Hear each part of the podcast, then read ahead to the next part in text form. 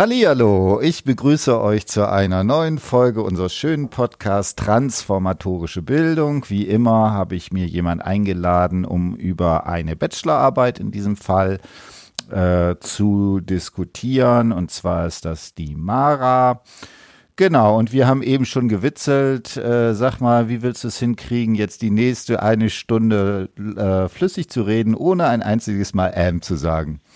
Gar nicht. Aber ich gebe mein Bestes. Wir werden sehen, wie es läuft. Genau, also ne, ich finde das auch immer fies, dieses, wenn man beim Sprechen auf das eigene, auf die eigene Sprache reflektiert, dann äh, kann man da schön in der Psychose landen, weil man dann immer nochmal denkt, was da ist. Deswegen ignorieren wir das einfach. Äh, ich habe auch immer festgestellt, die Leute, die es hören, da ist es eben, genau, jetzt habe ich M gesagt. Wir können ja mitzählen, ne? Also ich zähle mal mit, mal gucken, wie, wie viele ich M's ich habe. Also das sollte man einfach gar nicht machen, sondern einfach frei raus. Genau, sag mal zwei, drei Sätze. Wer bist du, was machst du so und äh, wie toll ist es eigentlich in Köln zu studieren? Ähm, ich bin die Mara. Ich komme jetzt in den Master und studiere Sonderpädagogik auf Lehramt und es macht mir sehr, sehr viel Spaß, auch besonders in Köln. Eine mhm. wunderbare Uni. Mhm. Kann ich jedem nur empfehlen. Okay. Genau. Ja, genau. Und wir haben uns heute ein äh, interessantes Thema vorgelegt. Äh, und zwar, nenn mal den Titel deiner Arbeit. Äh, die Verletzbarkeit des Menschen. Hm.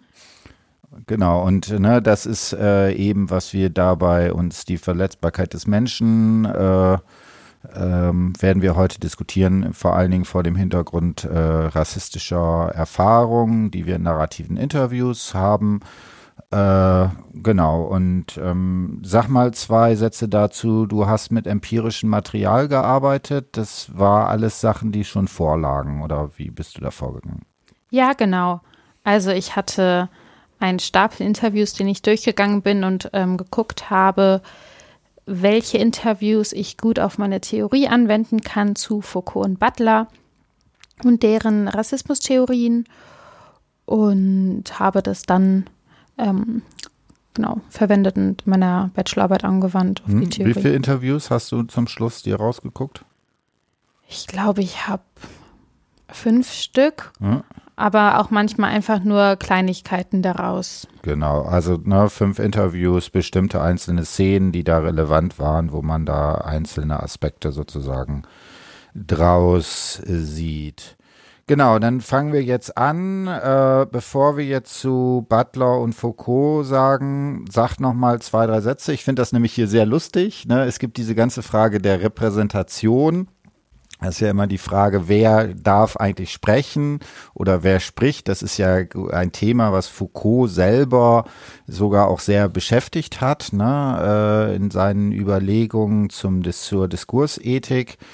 Äh, das Lustige ist, ähm, dass hier natürlich eine Frage sofort auftaucht. Ähm, wenn wir über Rassismus reden, wer redet denn da eigentlich? Äh, also man kann hören, dass ich ein Mann bin und du eine Frau. Äh, oder zumindest kann man mal das fantasieren, dass man das hören kann. Äh, Hautfarbe sieht man im Podcast nicht. Und äh, das ist natürlich eine spannende Sache. Sag mal, wieso ist für dich dieses Thema Rassismus, wieso sollte man sich da als angehende Lehrerin damit beschäftigen? Also ich glaube, man sollte nicht versuchen, sich ähm, in so zu tun, als wüsste man genau, was hm. die andere Person, die vielleicht Rassismuserfahrungen erlebt hat, fühlt hm. und ähm, sich auf die gleiche Stufe stellen.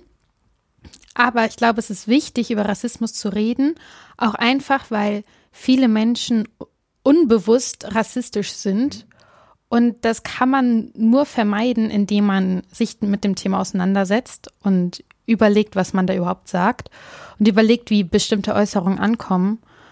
Und deswegen finde ich es ein super wichtiges Thema, aber halt nicht als äh, aus der Sicht vielleicht von Betroffenen, sondern als Sicht von Außenstehenden, die sich aber trotzdem mit dem Thema befassen. Und man kann sich ja immer an Betroffene wenden, mhm. wie wir das jetzt bei den narrativen Interviews gemacht haben. und mit Betroffenen reden und ähm, diese Leute anhören, aber sich halt selber nicht in die Position von ihnen mhm. stellen. Genau, also da sind zwei Sachen, wie gesagt, äh, wichtig. Also ein Sprechen äh, für Leute, das sollte man auf jeden Fall vermeiden. Spätestens in dem Moment, ich kann das ja aus meiner Perspektive reden, äh, ich bilde ja Leute aus, die nachher sozusagen LehrerInnen werden. Und da halte ich das auch für ein Thema. Und da wäre es natürlich absurd, wenn man das nur aus so einer Perspektive macht, das ist aus so einer betroffenen Perspektive, weil das ist einfach de facto äh, natürlich nur ein sehr kleiner Teil und für die ist es normalerweise auch nicht relevant, sondern es ist halt für alle anderen relevant, die sich da nicht äh, in dem Sinne mit beschäftigen. Und was du gesagt hast, das ist eine zweite Sache. Man merkt halt schon, dass man an manchen Stellen eben aufgrund der Sozialisation, aufgrund der Geschichte, auch aufgrund teilweise materieller Strukturen natürlich solche äh, rassistischen äh, Aspekte sozusagen mit in seiner Biografie einfach mitschleppt ob man es will oder nicht. Und äh, deswegen finde ich es auch ganz wichtig, dass man sich damit ähm, beschäftigt. Und was auch wichtig ist, da würde ich immer Wallenfels äh, in den Raum stellen, es gibt sicherlich auch eine Grenze. Auf der einen Seite ist es natürlich so, dass ich davon ausgehe, dass Sprache die Möglichkeit hat, äh, bestimmte Erfahrungen zu kommunizieren. Also wenn das gar nicht so wäre, dann würden ja auch meine ganzen Seminare mit narrativen Interviews keinen Sinn mehr machen, wenn es nicht über Analogieschlüsse, über bestimmte eigene Erfahrungen eine Möglichkeit gibt, sich dort in andere Personen äh, hineinzuversetzen. Aber was man da, glaube ich, immer betonen muss, eben, dass es da eine Grenze gibt. Dass es eben vielleicht eine bestimmte äh, Wirkungsmächtigkeit, eine gewisse ähm, ja, mit Lacan wird man sagen, so etwas wie einen realen Kern, etwas, was nicht einfangbar ist, äh, da drin bleibt, was, was man einfach äh, sozusagen äh, akzeptieren muss oder was man als äh, Grundvoraussetzung hat, das ist, dass man eben immer nur an einen gewissen Punkt, man kann sich dem annähern, man kann es aber, wird es aber nie ganz verstehen, wenn man das sozusagen da entsprechend nicht hat. Ja. Gut, äh, dann sag mal zwei Sätze. Du hast eben gesagt, dass das so ein bisschen so ein Kreis ist, der geschlossen, sich geschlossen hat. Du hast bei mir deine allererste Hausarbeit äh, geschrieben und dann die letzte Arbeit zumindest in dem, äh, in dem Bachelorbereich. Master kommt dann jetzt demnächst.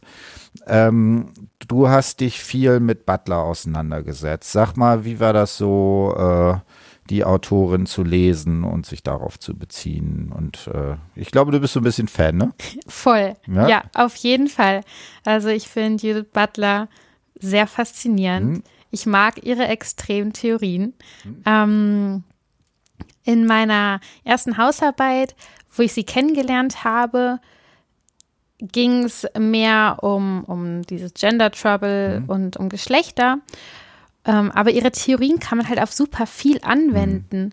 Ähm, was man jetzt auch daran sieht, dass man ihre Theorien jetzt auch auf Rassismus mhm. anwenden mhm. kann und die sind wirklich vielseitig und ähm, so extrem sie auch sind, desto viel Sinn machen sie auch, mhm. finde ich.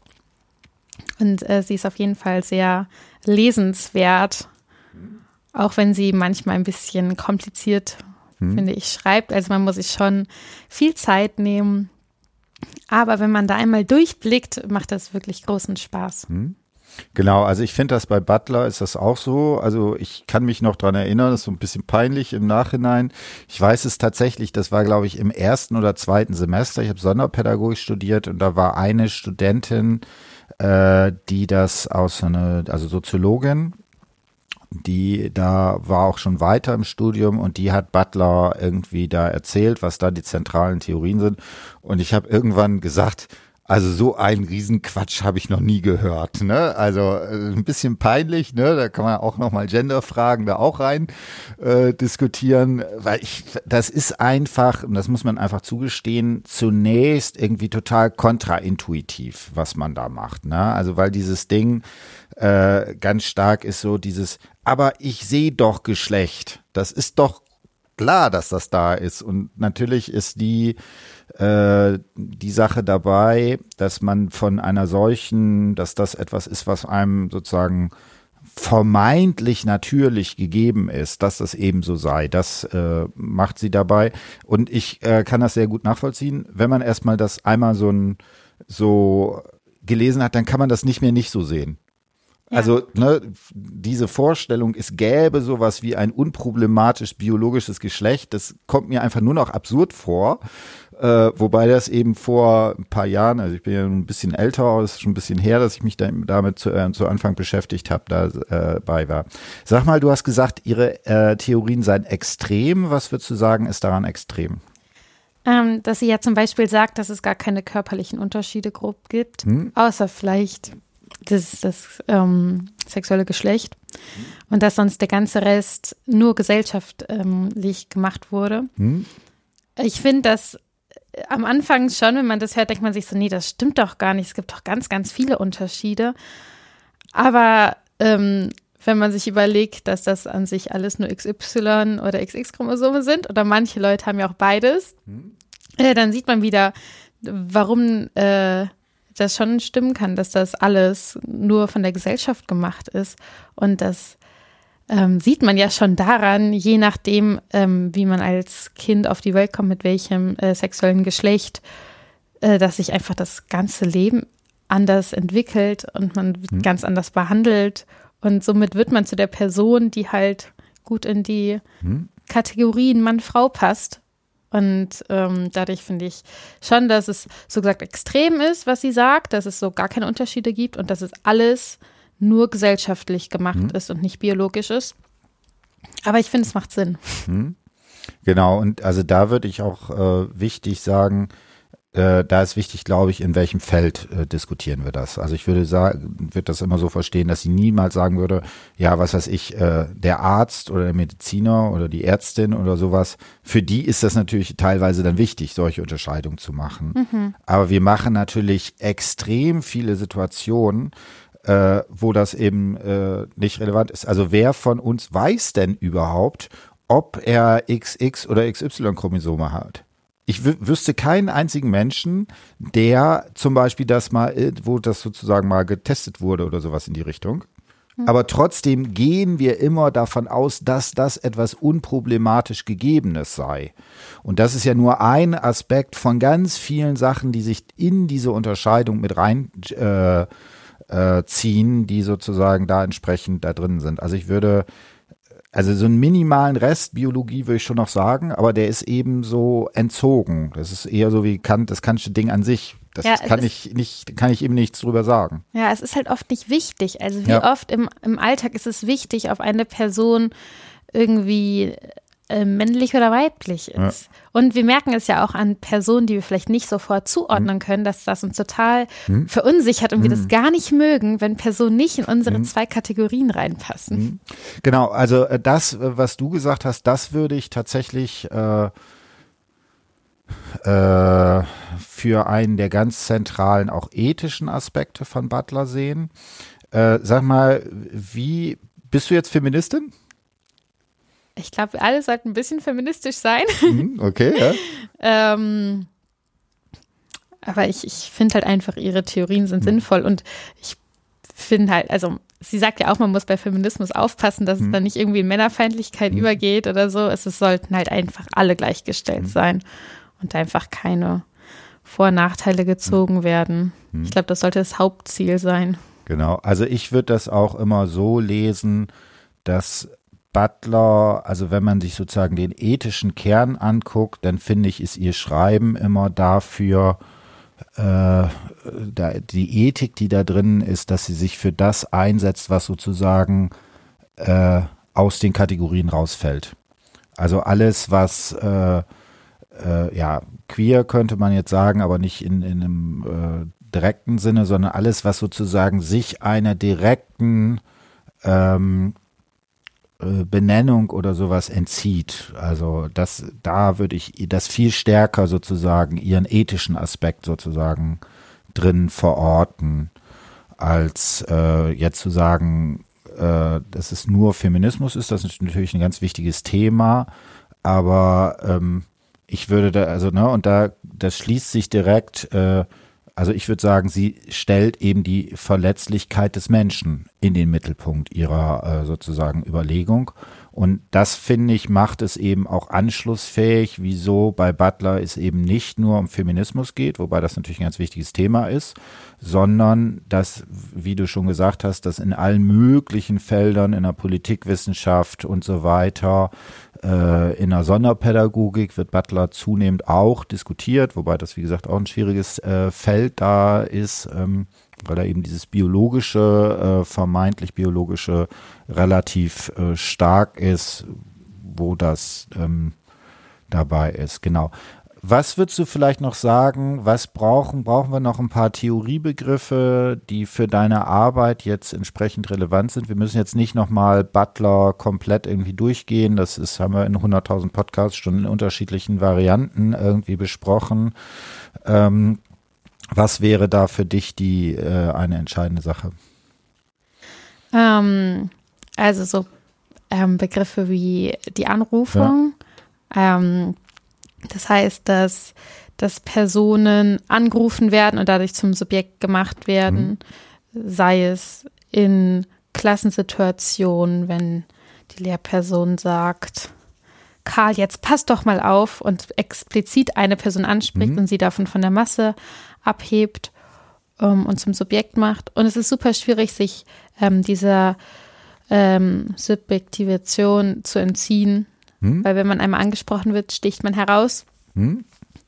Ähm, dann performative Akte spielen hm? eine wichtige Rolle bei Butler. Ähm, das heißt, dass man durch ähm, Zeichen oder Wörter, Handlungen heraufbeschwört, sei es diese Sitzung ist hiermit eröffnet. Mhm. Hiermit mache ich sie zu Mann und Frau. Das sind gesprochene Wörter, die aber trotzdem eine Handlung mhm. ähm, mit sich bringen. Wäre lustig, ja. Ich bin ja, lese ja zurzeit ganz viel äh, Psychoanalyse. Du hast jetzt gesagt, hiermit mache ich sie zu Mann und Frau. Also du, du spielst ja an auf die Formulierung, hiermit erkläre ich sie zu Mann und Frau. Genau. Aber das ist natürlich genau ein freudscher Fehler, in dem sich sozusagen deine, dein Unbewusstes schon die Butlersche Theorie äh, nochmal inszeniert. Genau, also wie gesagt, Anrufungen, sowas. Und also wichtig finde ich äh, auch noch mein Hinblick auf Foucault, dass eben Anrufung in Diskursen stattfindet und dies, diese Diskurse entsprechend äh, machtförmig äh, sind. Also das heißt, ähm, das wird immer mal wieder in Seminaren bei mir diskutiert, gibt es auch positive Anrufungen oder sowas. Ne? Du bist so ein netter Kerl oder sowas, das wäre ja auch eine Anrufung. Mhm. Ähm, ich finde, da ist aber, also das interessiert Butler einfach nun mal nicht so, weil das Entscheidende ja ist, wie sozusagen diese Anrufung, wie, also dieses Verhältnis von einem gesellschaftlichen Diskurs, zum Beispiel über Geschlecht, zum Beispiel über Ethnizität und so weiter, wie das auf das Subjekt wirkt. Und da kommt natürlich über die Anrufung äh, diese Dimension da rein. Äh, eine Frage, die so ein bisschen so der Knackpunkt ist, und ich denke, das ist vielleicht eine ganz gute Stelle, die ich hier nochmal zu diskutieren. Sag nochmal was, ähm, du hast da so ein bisschen Probleme äh, gehabt mit dieser Formulierung, dass sie sagt, lieber rassistisch angerufen zu werden, als gar nicht angerufen zu werden. Äh, kannst du das nochmal so ein bisschen als Frage, als Problem äh, erläutern? Ja, also ich fand diese Aussage sehr problematisch, weil ich ja in meinen ähm, Interviews, die ich jetzt ganz viel gelesen mhm. habe und bearbeitet habe, äh, ganz viele Szenen hatte, wo Menschen Rassismus erlebt haben und rassistische Anrufungen. Mhm. Und diese Personen leiden eigentlich nur darunter. Mhm. Und ich sehe da nichts Positives dran. Und ich kann mir gut vorstellen, dass die Personen in diesem, in dieser Situation lieber gar nicht angerufen werden, als rassistisch angerufen zu werden. Und deswegen fand ich das sehr schwierig ähm, zu sagen, also es ist halt sehr schwierig zu sagen, möchte ich als Subjekt überhaupt wahrgenommen werden, wenn es dann auf eine rassistische Art und Weise ist, mit, mit Vorurteilen und eine, eine negative ähm, Belastung. Hm. Ja, also das finde ich erstmal sehr plausibel und in gewisser Weise ist das, wäre das ja auch das gesellschaftliche Ideal. Ne? Also das heißt, man kann sich ja durchaus eine Gesellschaft vorstellen, die irgendwie sowas wie äh, eben sowas wie Hautfarbe oder andere Formen rassistischer Verweisung, ein rassistisches Lesen einfach gar nicht macht Und das ist ja schon das, wo wir irgendwie hinkommen wollen. Das Problem ist, da sind wir halt noch nicht. Ne? Und ähm, das, äh, da kann ich, das kann ich sehr gut nachvollziehen. Hättest du denn eine Idee, wie man das sozusagen doch positiv, also wie man dem Satz von Butler irgendwie was abgewinnen könnte? Vielleicht, dass die Person, die dann rassistisch angerufen wird, sich aber dagegen wehren kann und mhm. ähm, sich selber ja dann anders als Subjekt darstellen kann und ähm, vielleicht auch mit rassistischen Vorurteilen aufklären kann. Mhm. Und dadurch, dadurch, dass sie als Subjekt wahrgenommen wird, die Möglichkeit hat, handlungsfähig zu werden und ähm, ja, zu, zu agieren in ihrem, in ihrem Rahmen. Hm. Ähm, ich versuche mal so, so meine Lesart dieser Szene nochmal kurz zu, äh, anzusprechen, wieso ich diesen Satz sehr plausibel finde. Ähm, ich habe das äh, immer, ich würde das immer ein bisschen anders als Beispiel machen, aber ich habe jetzt neulich nochmal, also als ich darüber geredet habe, ist mir sehr aufgefallen, man muss sich ja überlegen, wann hat Butler dies, äh, das Unbehagen der Geschlechter geschrieben. Und das war 95, irgendwie sowas in der Quetsche. Ich weiß jetzt die genaue äh, Formulierung. Ist also schon ein bisschen her. Wenn man sich 95 eine deutsche Schule äh, vorstellt und sich dann vorstellt, jemand würde sagen, ich bin nicht binär das wäre, also es hätte nicht mal dieses Wort gegeben. Und so würde ich das sagen, wieso das so schwierig ist. Das heißt, es würde ein so ein ganz vages Unbehagen bleiben. Irgendwie passe ich hier nicht rein, irgendwie bin ich anders, was aber nicht benennbar wird, was nicht konkret wird. Weil es eben nicht mal einen Signifikanten, es gibt nicht mal eine Form der Benennung. Und das, denke ich, das macht sozusagen Butler aus. Man findet dann im Diskurs nicht mehr statt. Und ich finde es sehr plausibel zu sagen, dass äh, das etwas ist, was, ähm, ähm, was nochmal eine schwierigere äh, performative Kraft macht. Oder um das, um die Frage nach Rassismus äh, darüber, darauf zu beziehen, wenn man eben die Feststellung macht, irgendwie werde ich irgendwie anders wahrgenommen. Irgendwie ist das komisch. Irgendwie reagieren meine Mitschüler oder die Lehrer oder sonst irgendwie anders. Aber ich kann nicht mehr sagen, wieso. Ich glaube, das ist noch schwerer darauf zu reagieren, als wenn man dann irgendwann, und äh, häufig sieht man das ja auch in narrativen Interviews, dass die Personen sagen, ich fand das irgendwie komisch, irgendwie so und so. Und dann sagt jemand, ja, okay, das liegt an diesen gesellschaftlichen Strukturen dann das kann auch äh, eine, eine Dimension sein, die einfach zu, zu einer gewissen Form der Erleichterung führt, weil dann habe ich jetzt ein Konzept, dann kann ich mich darauf beziehen, ich kann damit umgehen, ich kann im Zweifelsfall äh, Widerworte geben oder sowas in die Richtung. Das kann ich in den anderen Situationen überall nicht. Und das finde ich erstmal sehr, sehr plausibel, da äh, diesen, das wäre für mich, was diese, diese Lesart äh, plausibel macht. Also wenn man sagt, okay, das ist zwar da, aber es ist irgendwie latent da. Also es ist nicht in Form eines konkreten Anrufungs, einer konkreten Anrufungssituation da, aber man spürt es trotzdem. Das wäre für mich so die Lesart, die da, wie ich das plausibel mache. Ich finde das aber, ich fand deinen Einwand jetzt gerade auch, wie du es nochmal erklärt hast, sehr gut, weil ich sagen würde, also da gebe ich dir vollkommen recht, in den Szenen, die du jetzt äh, geschildert hast, würde man natürlich bei allen sofort sagen, nee, natürlich wäre es besser, wenn das einfach alles gar nicht stattfinden würde. Ne? Ja. Gut, ähm, sofern zu Butler. Butler bezieht sich ja jetzt so ein bisschen auf Foucault. Hast du noch mal Lust, zwei, drei Sätze zu sagen, wo da Foucault für dich sozusagen relevant geworden ist? Wieso sollte man Foucault lesen? Foucault hat auch sehr interessante hm. Theorien. Äh, genau, und ähm, Butler bezieht sich ja auch hier auf Foucault. Die beiden ergänzen sich sehr gut. Mhm. Ähm, Foucault redet vom Subjekt der Macht, mhm. ähm, was eine ambivalente Theorie ist, weil er sagt, auf der einen Seite ähm, kann man Macht ausüben auf ein Subjekt und auf der anderen Seite, ähm, also auf der einen Seite führt das halt auch zu Zwängen aber auf der anderen Seite ermöglicht das auch ähm, einen Spielraum hm?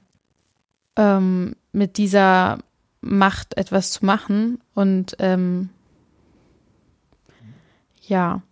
Genau, ich kann ja nochmal vielleicht so zwei, drei Sätze auch zu Foucault sagen.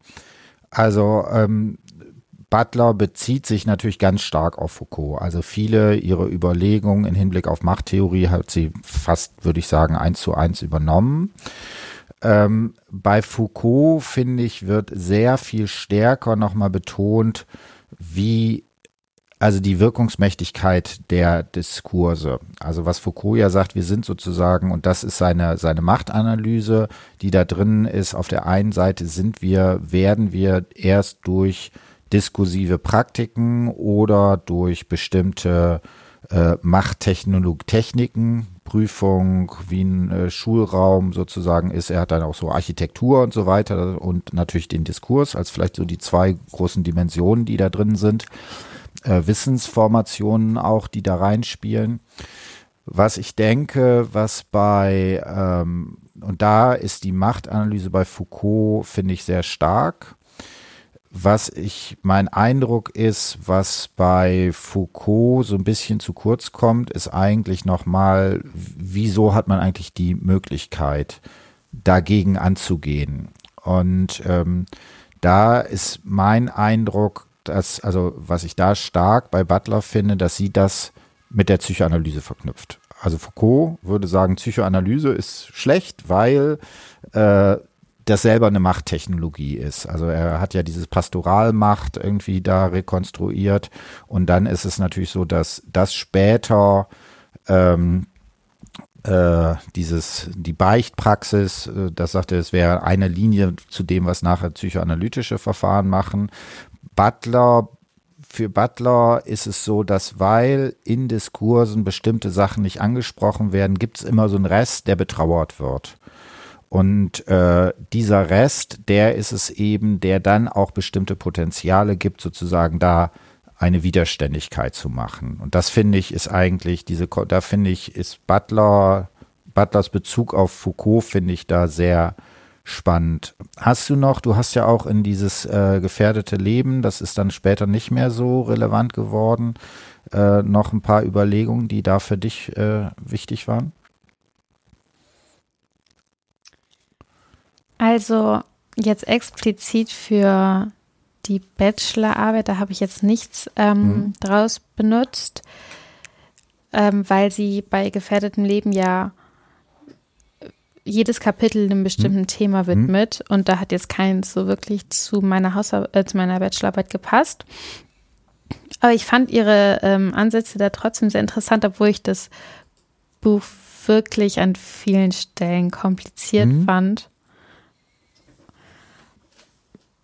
Ähm, ja, ich, ich weiß noch, dass ich das Kapitel zum Beispiel sehr interessant fand über dieses Gefängnis war das Guantanamo, mhm. ähm, wo sie sagt, dass es halt an sich, dass da Menschen hinkommen ohne Gerichtsverhandlung äh, und die da wirklich unter menschenunwürdigen Verhältnissen leben.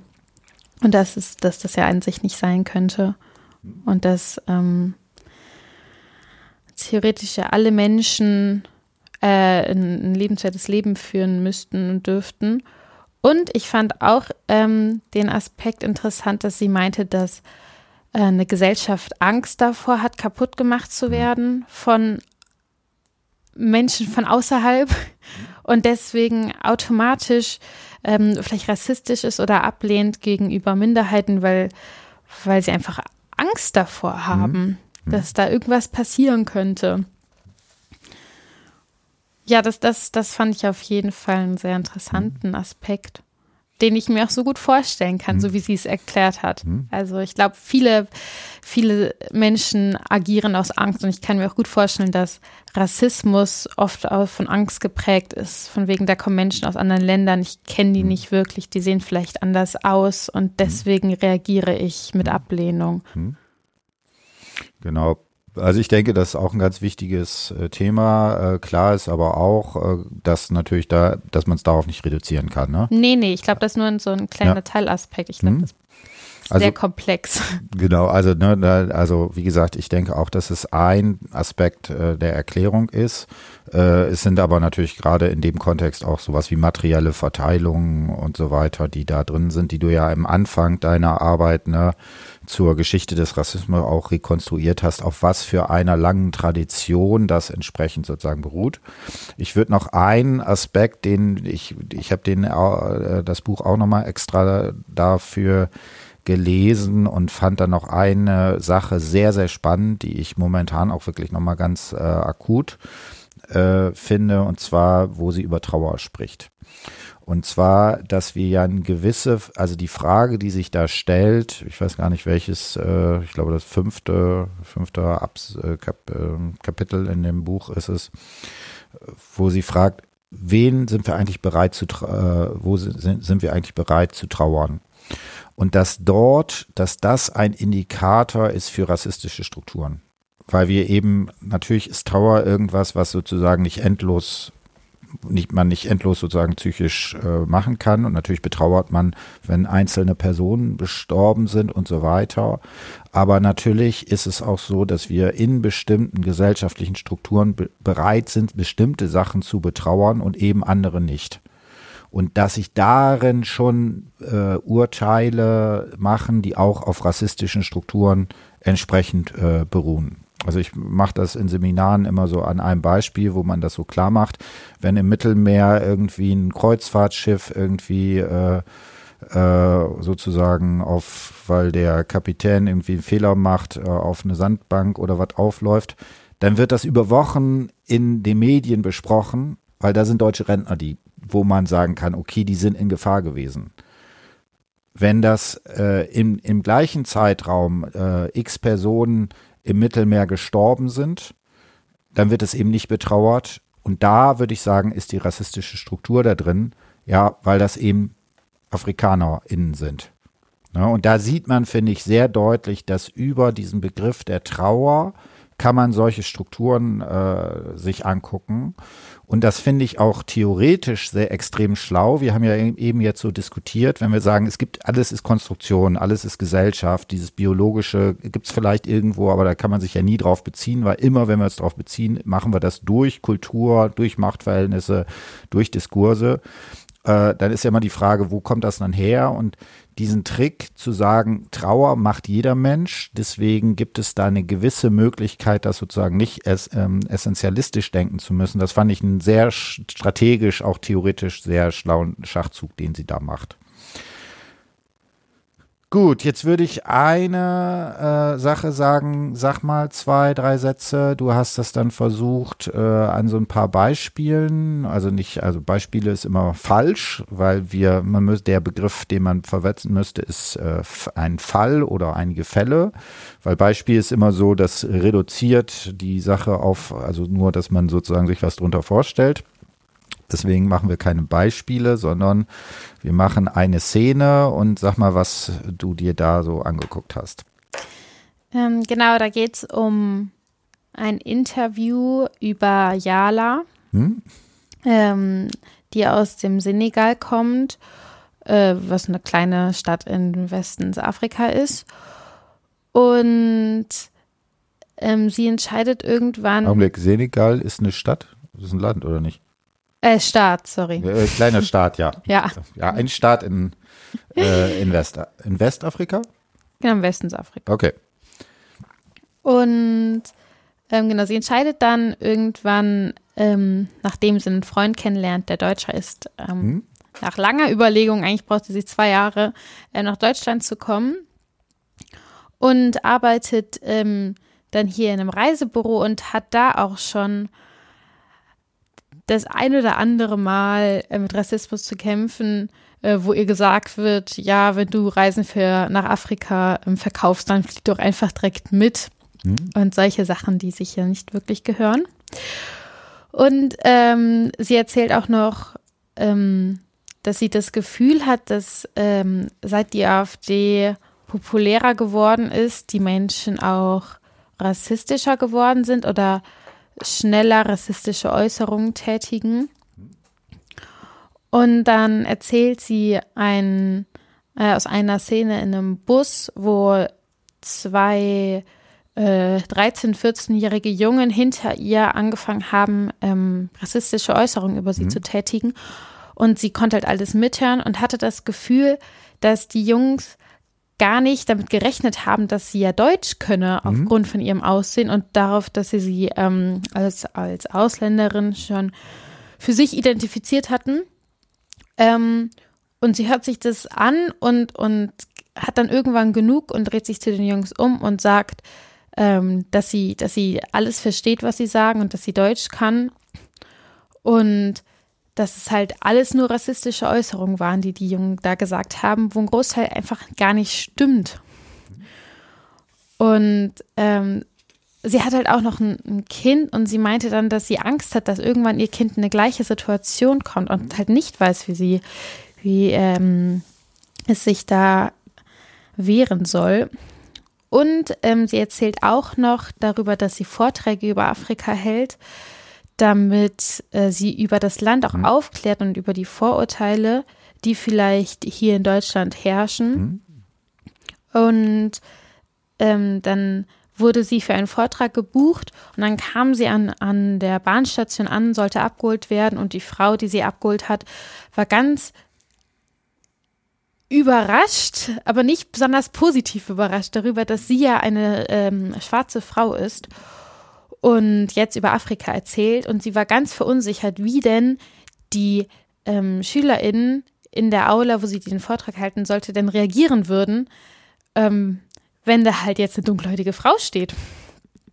Und ähm, dann meinte sie auch noch zu Jala, dass sie aber nicht rassistisch ist ähm, und dass die in der, in, dem, in der Stadt da auch ganz viele Ausländer wohnen würden und Asylanten und, ähm, und Flüchtlinge, wo dann auch Jala meinte, ich bin aber gar keine, gar kein Flüchtling.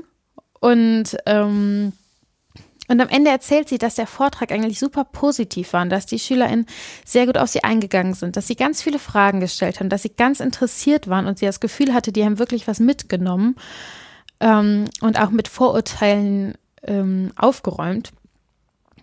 Und ja, ich fand das ähm, da gab es viele Punkte, wo man Butlers Theorie, finde ich, gut ähm, sehen konnte oder genau, zum Beispiel mit der Anrufung in, in dem Bus, wo sie ähm, als Ausländerin und, und vielleicht auch Flüchtling angerufen wurde und da eine Schublade gesteckt wurde, wo dann auch die ähm, Jugendlichen ganz überrascht waren, als sie halt nicht in dieses Klischee, was sie sich da vorgestellt haben, äh, gepasst hat. Ja.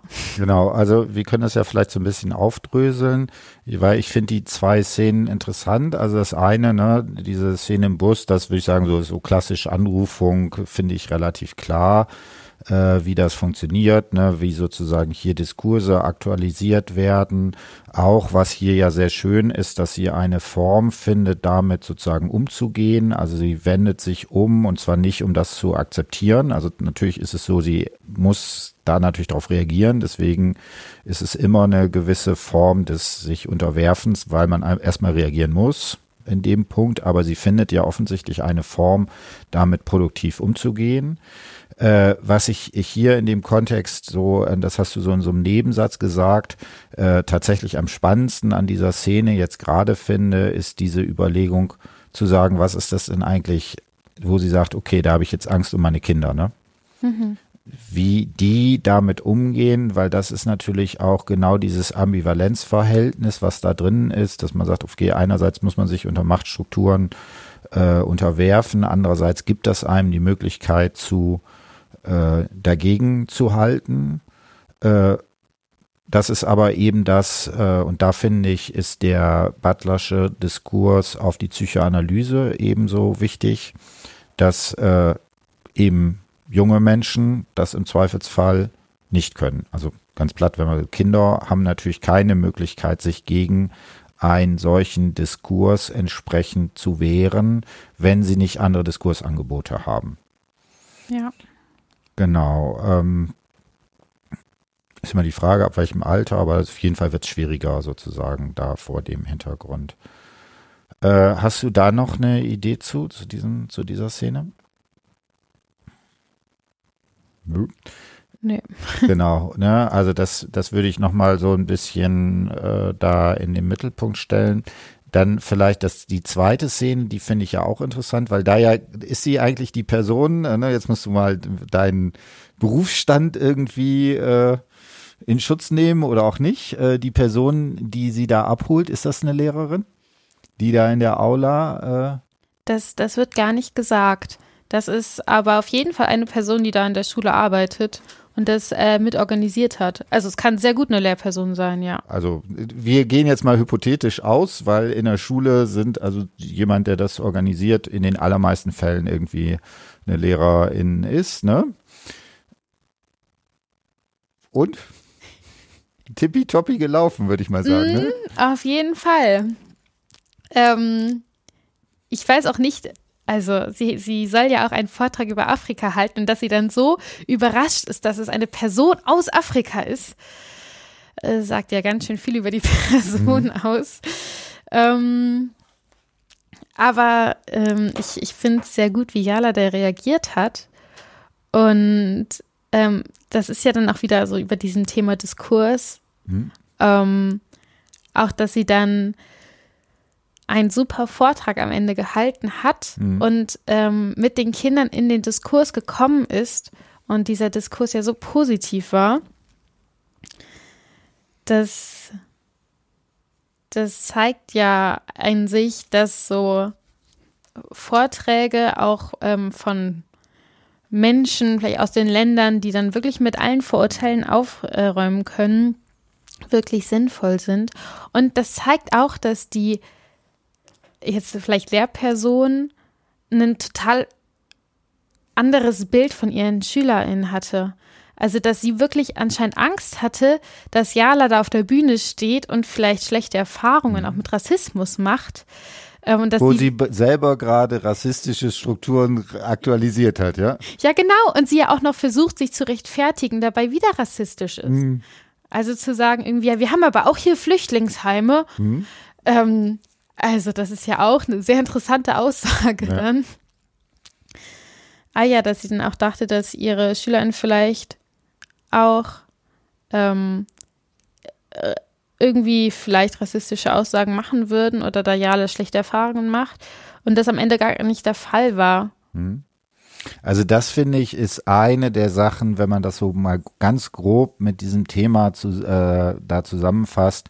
Ich finde das ja erschreckend, also ich habe mir das, als ich vor, keine Ahnung, zehn Jahren oder was äh, hier angefangen habe, so mit diesen narrativen Interviews zu verstärkt zu arbeiten, äh, in wie vielen Fällen das sozusagen auftaucht und vor allen Dingen in wie vielen Fällen das von LehrerInnen sozusagen auftaucht. Ne, das ist ja ein, ein wirklich, wo man so denkt, das kann doch nicht wahr sein.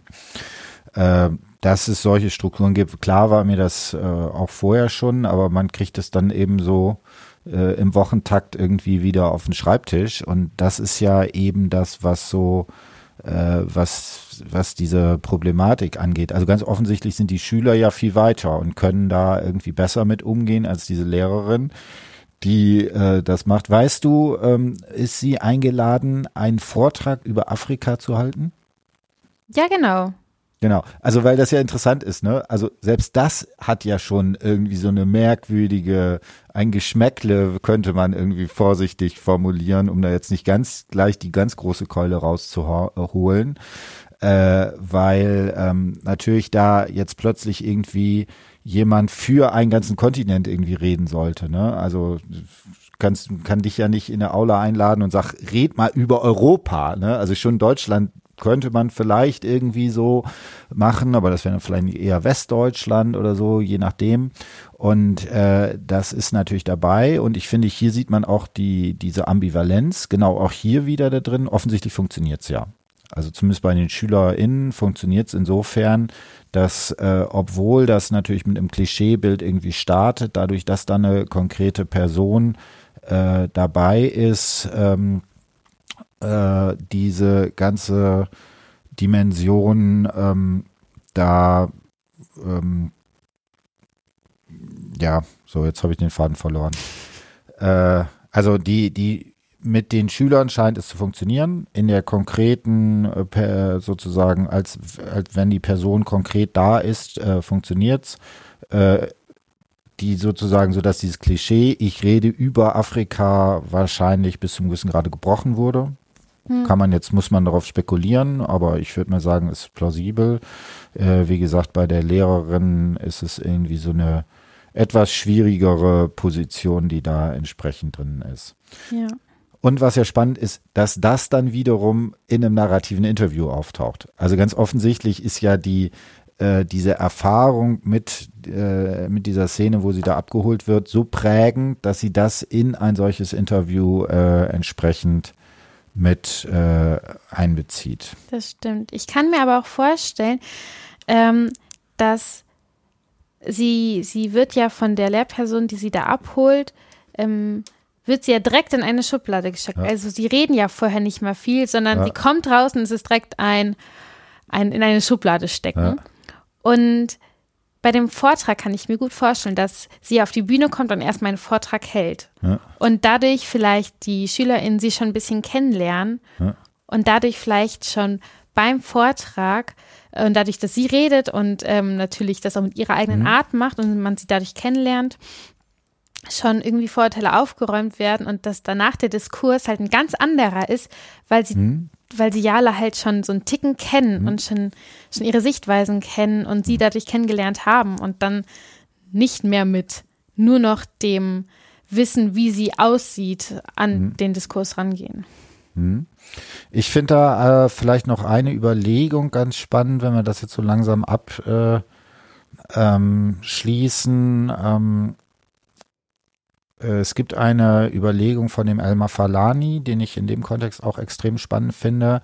Und ich finde, das passt extrem gut auch auf diese Szene. Und äh, er meint das so, also ich habe auch ein Narrativ, das habe ich teilweise auch in narrativen Interviews, äh, wo er sagt, solange bestimmte Personen am sozusagen äh, zugeordneten Platz sind, ist es kein Problem. Also ne, hier wird ja offensichtlich erwartet, hier ist jemand, der kompetent ist, also kann das nicht die Person sein. Ne? Mhm.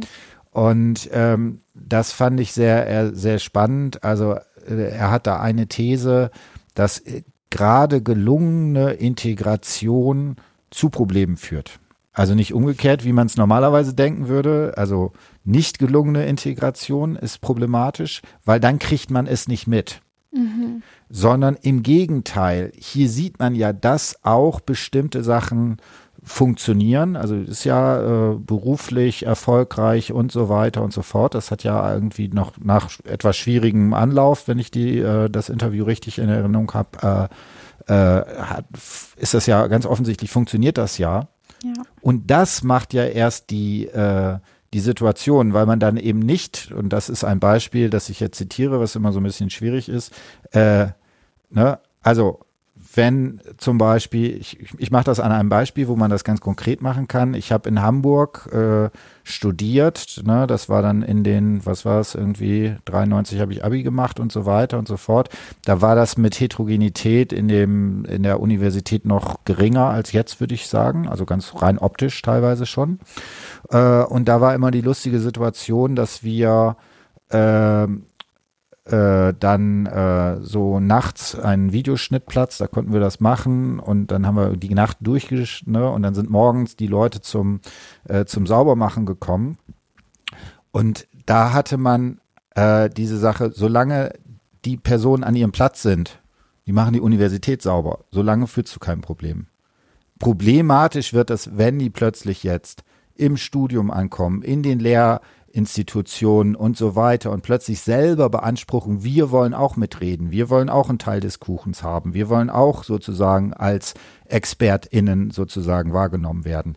Das führt ja genau zu der Herausforderung, obwohl die Person ja eigentlich behauptet, ne, ich bin ja nicht rassistisch, weil in meiner Stadt gibt es, äh, was war das, aus ja, ja, irgendwie Asylantenheime waren also, so Flüchtlingsheime. Genau, das, der, best, der beste Grund, wieso man nicht rassistisch ist, weil in der Stadt es äh, Asylantenheime gibt. Ähm, also ähm, da plötzlich, also in dem Moment, wo man plötzlich ja bis zum gewissen Grade dann auch in seinem Sein in Frage gestellt wird, da taucht das entsprechend auf. Äh, das ist interessant. Also ich bin mir nicht sicher, ob wir nicht auch im Reden über die ganze Geschichte die einen oder anderen Klischees äh, dort bedient haben. Bestimmt. Ja, also ich, äh, genau, äh, ist mir auch, ich habe an ein, zwei Schnellen gedacht, oh ja, da könnte man doch äh, schneiden. Das machen wir jetzt nicht. Äh, Im Zweifelsfall äh, genau, ähm, wie gesagt, das ist immer ein äh, Learning, was man da, also Learning by Doing, was man hierbei hat. Und äh, insofern, falls wir da die eine oder andere problematische Formulierung benutzt haben, dann äh, geloben wir Besserung. Und deswegen ist es halt auch so wichtig. Und also vielleicht auch gerade nochmal, das haben wir ganz zu Anfang, gerade für Lehrpersonen, ich glaube, es geht auch nicht, ohne dass man, also solche Prozesse gehen auch nicht ab, ohne dass man Fehler macht. Also nee. das muss man sozusagen da auch einfach sagen, kann auch, können bestimmte Sachen da schwierig sein und das ist eben auch wichtig, dass man das bis zum gewissen Grade macht, weil dieses, äh, wer dann immer das sozusagen perfekt hinkriegt, äh, für den wäre es, ist es eben auch nicht wichtig, ne? Hm. Also der muss dann, muss dann halt das nicht im Studium thematisieren, sondern äh, bei den Leuten, wo das dann, wo der eine oder andere Fehler da passiert und mir ist, sind da auch ein paar Formulierungen, wo ich nicht, die ich nicht perfekt finde. In diesem Sinne, sag nochmal zwei Sätze, wie war das für dich, die Hausarbeit zu schreiben? Äh, es hat viel Spaß gemacht. Es hat äh, auf jeden Fall zum Nachdenken angeregt. Um, und ich, ich, ich hatte sehr viel Spaß. Also die, die Seiten gingen schnell von der Hand. Okay. Ja, das ist doch mal sehr schön, ne? während alle anderen sich darüber beschweren, dass Butler so äh, schwer zu lesen ist, äh, ging es dir leicht von der Hand. Äh, vielleicht noch eine Sache, ich fand auch dieses Kapitel zur Geschichte des Rassismus, das fand ich äh, auch sehr spannend. Das ist auch was, was wir jetzt hier wieder nur so ansatzweise gestreift haben, ne? dass man sozusagen sich da auch vergegenwärtigen muss, dass es da eben auch diese unglaubliche Brutalität eben in dieser ganzen historischen Konstellation sozusagen drin ist, die sich in die verschiedensten Sachen, Armutsgeschichten und so weiter mit rein äh, machen. Ich lese gerade ein Buch, habe ich jetzt angefangen, Klimarassismus. Also das ist ja auch spannend, dass äh, genau diese Diskurse sich an bestimmten Punkt dann irgendwie überschneiden. Na, da war dieses Motiv der Trauer, was ich da meinte. In diesem Sinne, wir bleiben dran und äh, wir hören uns dann vielleicht in der nächsten Woche oder so mal gucken wieder und vielleicht demnächst auch mal wieder zum Thema Klima, was mich momentan so am meisten umtreibt. Also macht's gut. Tschüss. Tschüss.